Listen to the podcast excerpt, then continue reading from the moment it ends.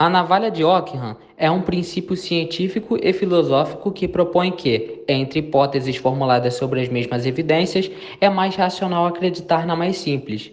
Ou seja, diante de várias explicações para um problema, a mais simples tende a ser a mais correta.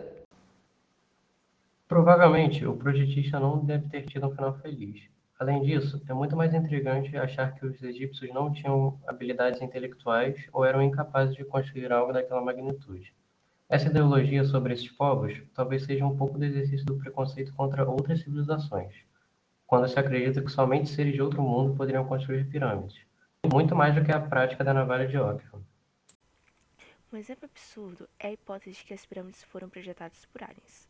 Porém, se investigarmos a fundo a nossa própria história e suas relações de trabalho, veremos que carregar pedras de milhares de quilos não é algo tão complexo quanto se tem milhares de homens para empurrar e carregar mesmo que a base chicotadas. O projeto é demorado bastante, cerca de 30 a 40 anos, e nem sempre sai perfeitas, umas saem tortas e outras foram abandonadas. Há um mito muito comum no nosso dia a dia que diz que orelha queimando ou vermelha é sinal de que alguém está falando mal de você. Relacionar a orelha vermelha com a maldade de alguém começou na Idade Média, por meio de um mito. Na época, sentir as, as orelhas queimando era um sinal de que não apenas alguém estava falando algo ruim sobre você, mas que seu corpo estava sendo afetado por um feitiço. Para identificar o responsável, as pessoas lambiam a ponta do dedo e colocavam na bochecha. Em seguida, repetiam o nome de cada pessoa que podia ser responsável pelo feitiço.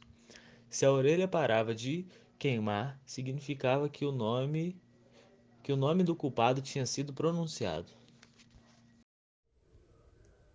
A partir dessa crença, podemos ver que ela não faz o mínimo sentido, não existindo nenhuma comprovação de que a orelha está vermelha porque alguém está falando mal de você.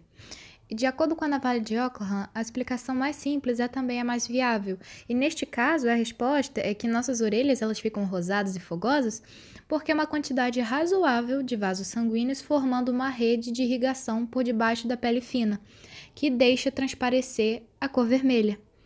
Basta ter uma vasodilatação, o aumento da espessura dos vasos, para a coisa esquentar.